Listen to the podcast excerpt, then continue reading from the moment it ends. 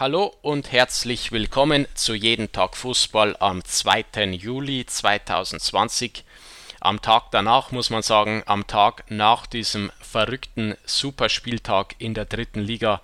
Da haben wir gestern ein paar unerwartete Ergebnisse äh, gesehen und ein paar Spielverläufe, äh, die man so gar nicht auf der Rechnung hatte.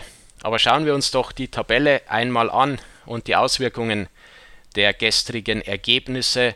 Bayern 2 ist weiterhin Tabellenführer. Wir haben ein 2 zu 2 Unentschieden gegen den MSV Duisburg geholt. Die Duisburger waren zweimal in Führung gegangen, äh, am Ende aber Bayern mit Qualitäten, wenn es darum geht, einen Rückstand aufzuholen.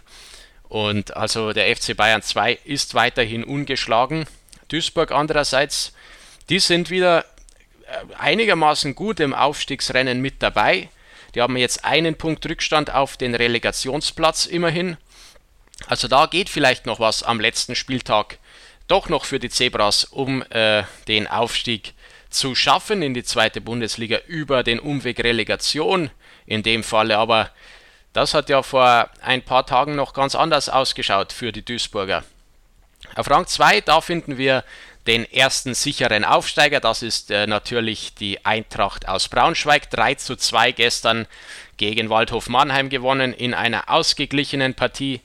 Waldhof Mannheim hat gut mitgehalten, über 90 Minuten und es war ein Quäntchen Glück und ein Quäntchen mehr Qualität auf Seiten der Braunschweiger, die hier am Ende zu den drei Punkten geführt haben. Braunschweig dann auch äh, aufgrund der Ergebnisse der anderen Aufstiegs Kandidaten jetzt bei 64 Punkten nicht mehr einzuholen. Braunschweig also nächste Saison in der zweiten Bundesliga. Auf Rang 3 sehen wir, da liegen die Würzburger Kickers. Die haben gestern böse verloren. Die haben sich ja nahezu blamiert in Köln bei der Viktoria 5 zu 1 hat es da am Ende gestanden. 5 zu 1 für Viktoria Köln. Alle sechs Tore fielen in der zweiten Halbzeit und die zuvor scheinbar so starken Würzburger äh, hier mit dieser deutlichen Niederlage, äh, die so sicherlich nicht zu erwarten war. Natürlich wusste man, die Viktoria aus Köln, das ist schon ein unangenehmer Gegner. Gegen die wird es sicherlich nicht leicht für die Kickers, aber dass sie da 1 zu 5 verlieren, also damit war nicht zu rechnen.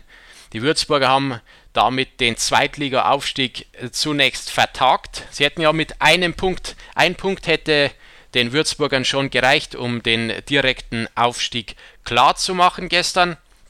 Ein Sieg sowieso. Äh, so wie es jetzt ist, äh, Stand der Dinge, ist Würzburg zumindest sicher in der Relegation, aber der direkte Aufstieg ist noch nicht sicher und in der Relegation, da würde es natürlich gegen den 16. der zweiten Bundesliga gehen und das ist ja der erste FC Nürnberg. Wir hätten also ja, ein, ein bayerisches Derby, ein Franken-Derby zwischen Würzburg und Nürnberg. Das hätte ja was für sich. Der Tabellenvierte, das ist aktuell natürlich der Relegationsplatz. Dort liegt momentan der FC Ingolstadt, die 0 zu 2 verloren haben gegen den ersten FC Magdeburg. Für Magdeburg ging es ja äh, um den Klassenerhalt, der ist jetzt gesichert mit diesen drei Punkten. Magdeburg kann da nicht mehr äh, eingeholt werden und kann nicht mehr auf den Abstiegsplatz abrutschen. Ingolstadt andererseits äh, ja aktuell Vierter, ein Punkt vor Duisburg und äh, zwei Punkte vor 1860 und am letzten Spieltag, da heißt es ja dann gerade Ingolstadt gegen 1860 München und zwar in München im Grünwalder Stadion. Also das wird eine schwere Aufgabe für den FC Ingolstadt. Die werden sich ärgern, dass sie gestern das vermeintlich leichtere Spiel gegen den ersten FC Magdeburg nicht gewinnen konnten, dass sie da 0 zu 2 verloren haben. Übrigens auch leistungsgerecht am Ende, muss man sagen. Die Magdeburger haben richtig gut mitgespielt und äh, Ingolstadt war ja viele Spiele lang ohne Gegentor geblieben. Äh, so aber nicht mehr gestern. Da gab es wieder diese Gegentore gegen Magdeburg, die sehr, sehr bitter sind für Ingolstadt im Aufstiegskampf. Dann Duisburg auf 5, das haben wir schon besprochen. Duisburg in Schlagdistanz. äh, wird ja am letzten Spieltag äh, unter Haching empfangen. Da sollte also ein Dreier durchaus drin sein für den MSV Duisburg. Das heißt, die Zebras lauern auf Ausrutscher des FC Ingolstadt. Auf Rang 6 haben wir äh, Hansa Rostock, punktgleich mit Duisburg, also nur ein Punkt hinter dem Relegationsplatz, ein Punkt hinter Ingolstadt. Hansa Rostock gestern mit einem, ja, mit einem Faden 1 zu 0 über Uerdingen. Das war auch nicht viel anders zu erwarten. Hansa Rostock, das Wichtige in dieser Partie war, dass Rostock drei Punkte holt. Gegen Uerdingen eine, äh, eine, ein Spiel, das Rostock absolut gewinnen musste, wenn sie da oben noch dranbleiben wollten. Das haben sie gemacht. Ansonsten zu dem Spiel eigentlich nicht viel zu sagen. Äh, ja, es war etwas, eines der, der weniger interessanten Spiele gestern. Auf Rang 7 äh, 1860 München 4 zu 2 in Groß Asbach gewonnen. Eine Partie, in der es hin und her ging. Groß Asbach hatte sich gut verkauft. Das war so zu erwarten. 1860 natürlich mit den drei Punkten irgendwie noch immer mit Chancen auf den Aufstieg. Äh, zwei Punkte hinter Ingolstadt. 60 empfängt Ingolstadt ja am letzten Spieltag. Das heißt, wenn die 60er gewinnen, ziehen sie zumindest an Ingolstadt vorbei. Dann wären da ja noch Duisburg und Rostock, die irgendwie auch äh, nicht gewinnen dürften, damit 60 auf den Relegationsplatz vorrutschen würde. Das heißt, es sind wohl eher theoretischere Chancen, die den Löwen da noch bleiben im Kampf um den Relegationsplatz, aber äh, die sollte man noch nicht abschreiben. Und es wird sicherlich ganz, ganz interessant und intensiv werden, dieses Spiel zwischen 1860 und Ingolstadt. Auf Rang 8 haben wir Meppen, die haben 3 zu 0 in Münster gewonnen. Münster ist damit abgestiegen. Dazu kommen wir später noch. Meppen auf einem guten achten Platz und äh, untermauern eigentlich mit diesem 3 zu 0 Sieg gestern. Damit untermauern sie die starke Saison, die sie hier heuer gespielt haben. Auf 9 Waldhof Mannheim, die stehen schlechter da zurzeit, als sie eigentlich sind. 2 zu 3 die Niederlage in Braunschweig. Ich sagte es bereits, äh, Waldhof Mannheim, eigentlich eine Mannschaft, äh, die immer gut mitspielt, die immer gut dagegen hält. Jetzt hat es zu nichts Zählbarem gereicht gegen Braunschweig und äh, den Aufstieg hatte Mannheim ja ohnehin schon zuvor abgehakt. Kaiserslautern auf 10 hatte sich 1 zu 1 unentschieden von äh, dem Halleschen FC getrennt gestern. Ja, 1 zu 1 eine ausgeglichene Partie, die zugleich für Halle den Klassenerhalt bedeutet. Für Kaiserslautern ist die Partie ohne, äh, ja, ohne sportlichen Wert und der Punkt äh, spielt für äh, die Roten Teufel absolut keine Rolle. Unterhaching auf Rang 11, 2 zu 2 gestern gegen das Schlusslicht aus Jena eine, eine offene Partie, eine interessante Partie. Unterhaching hat es endlich geschafft, wieder eigene Tore zu erzielen. Trotzdem hat es zu einem Sieg nicht gereicht. Am Ende wird Unterhaching froh sein, dass sie zumindest das Unentschieden geholt haben. Jena hat ja zwischenzeitlich sogar mit zwei Toren geführt. Am Ende 2 zu 2 Unentschieden. Jena verkauft sich genauso wie Groß Asbach sehr gut, obwohl die äh, ja schon längere Zeit als Absteiger feststehen. Für Haching war dieses Spiel sicherlich noch nicht der Weg aus der Krise, aus der sportlichen Misere. Äh, ja, man, man muss fast sagen, das wird diese Saison nichts mehr und, und dann äh, im Herbst, wenn es neu losgeht mit der neuen Drittligasaison, dann für Unterhaching vielleicht ein neuer Angriff auf die Aufstiegsplätze und das obere Tabellendrittel. Wir werden sehen, aber aktuell ist hier für Haching einfach die Luft raus. Hinter Haching haben wir Viktoria Köln, äh, die ja 5 zu 1 gegen Würzburg gewonnen haben. Bärenstarke Viktoria. Der Klassenerhalt ist längst in trockenen Tüchern. Dahinter Uerdingen. Äh, 0 zu 1 in Rostock verloren. Ja, Uerdingen sieht gar nicht so gut aus in den letzten Wochen für die ambitionierten Uerdinger. Aber auch hier gilt wie für Unterhaching, dass man eigentlich äh, drauf schauen muss, wie das in der nächsten Saison weitergeht.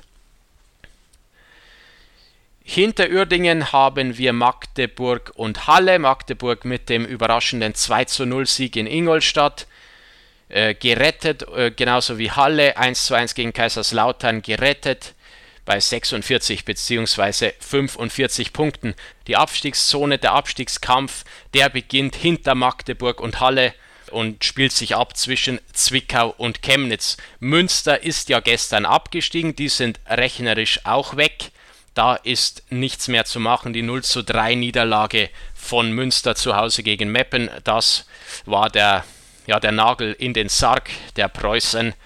Und äh, die Frage, die da also noch offen bleibt, ist jetzt die zwischen Zwickau und Chemnitz. Das sind die beiden Teams, die ja gestern gegeneinander gespielt haben mit dem äh, besseren Ende für Zwickau ein wenig glücklich. Der 2 zu 1 Sieg am Ende Zwickau gegen Chemnitz. Die Partie war über weite Strecken sehr offen. Es war kein gutes Spiel, aber es war, es war ein, ein kampfbetontes Spiel. Es war ein Abstiegskrimi, den man sich erwarten konnte in der ersten Halbzeit. Pech für Chemnitz, die hätten in Führung gehen können. Die haben zweimal Aluminium-Pech gehabt. Und dann äh, fällt also das 1 zu 0 für Zwickau ein wenig überraschend. Andererseits in so einer Partie, ja, da kann jedes der beiden Teams in Führung gehen, solange es 0 zu 0 steht. Das war offen, da ging es hin und her. Und Zwickau ging also in Führung mit 1 zu 1. Chemnitz konnte ausgleichen. Chemnitz kam zurück zum 1 zu 1, das ja die Chemnitzer einen großen Schritt näher gebracht hätte zum Klassenerhalt. Aber Zwickau äh, schließlich mit dem 2 zu 1 Siegtreffer. Damit zieht Zwickau in der Tabelle an Chemnitz vorbei. Zwickau über dem Strich und Chemnitz jetzt auf dem Abstiegsplatz 17. Das wird ganz, ganz schwer am letzten Spieltag für Chemnitz. Da haben sie ein Spiel gegen Hansa Rostock und Rostock spielt ja noch mit um den Relegationsplatz. Das heißt, Rostock wird sicherlich 110% geben. Trotzdem für Chemnitz sicherlich das die Voraussetzung hier, das Spiel selbst erstmal zu gewinnen. Zwickau spielt ja zur gleichen Zeit gegen Waldhof Mannheim und dieses Waldhof Mannheim ist nicht zu unterschätzen, auch wenn es für die um überhaupt nichts mehr geht. Das nochmal ein dicker Brocken für äh, die Zwickauer, denen wohl ein Punkt schon reicht beim besseren Torverhältnis. Chemnitz müsste vier Tore aufholen. Das heißt, wenn Zwickau unentschieden spielt, müsste Chemnitz mit vier Toren Unterschied gegen Hansa Rostock gewinnen. Das ist kaum zu erwarten. Also damit, ja, ein Unentschieden würde den Zwickauern vermutlich reichen. Und das ist äh, doch ganz überraschend, dass Zwickau am Ende hier so nah am Klassenerhalt dran ist jetzt. Ich habe hier in dieser Show noch vor, vor ein paar Tagen gesagt, dass sich vermutlich Chemnitz und Münster um den Nicht-Abstiegsplatz bis zuletzt streiten werden. Und Zwickau hatte ich ja schon abgeschrieben. Viele Experten haben äh, den Zwickauern nicht mehr zugetraut, hier noch einmal, äh, noch mal ranzukommen überhaupt an die Chemnitzer und die Münsteraner. Und jetzt äh, sieht das Tabellenbild ganz anders aus. Entscheidend für Zwickau war natürlich dieser verrückte 3 zu 2 Auswärtssieg bei der Braunschweiger Eintracht am letzten Wochenende. Also, äh, dass sie dieses Spiel noch gewinnen konnten, wo, wo Braunschweig äh, das ganze Spiel eigentlich kontrolliert und wo Braunschweig nach 90 Minuten mit 2 zu 1 in Führung ist und dann dieser unglaubliche Doppelschlag der Zwickauer in, in der Nachspielzeit zum 3 zu 2. Man fühlte sich ja an das Champions League-Finale von 1999 erinnert, als die Bayern äh, seinerzeit in der Nachspielzeit noch 1 zu 2 gegen Manchester United verloren haben. Die Älteren werden sich daran erinnern. Äh, das war, das war vergleichbar für Zwickau, aber es war noch viel überraschender, weil, weil eben dieser Absteiger, dieser scheinbar feststehende Absteiger aus Zwickau gegen die Topmannschaft aus Braunschweig das Spiel drehen konnte und äh, den, den 3 zu 2 Sieg äh, dort holen konnte. Und jetzt eben die Euphorie mitgenommen haben gegen Chemnitz, gegen diesen, gegen diesen äh, direkten Gegner im Abstiegskampf letzten Endes sechs Punkte aus diesen zwei Spielen für Zwickau. Damit stehen sie jetzt plötzlich über dem Strich, sind immer noch in Schlagdistanz, also die sind noch nicht durch, das dürfen wir nicht vergessen, aber ja, das, das wird äh, ganz schwer für Chemnitz am letzten Spieltag.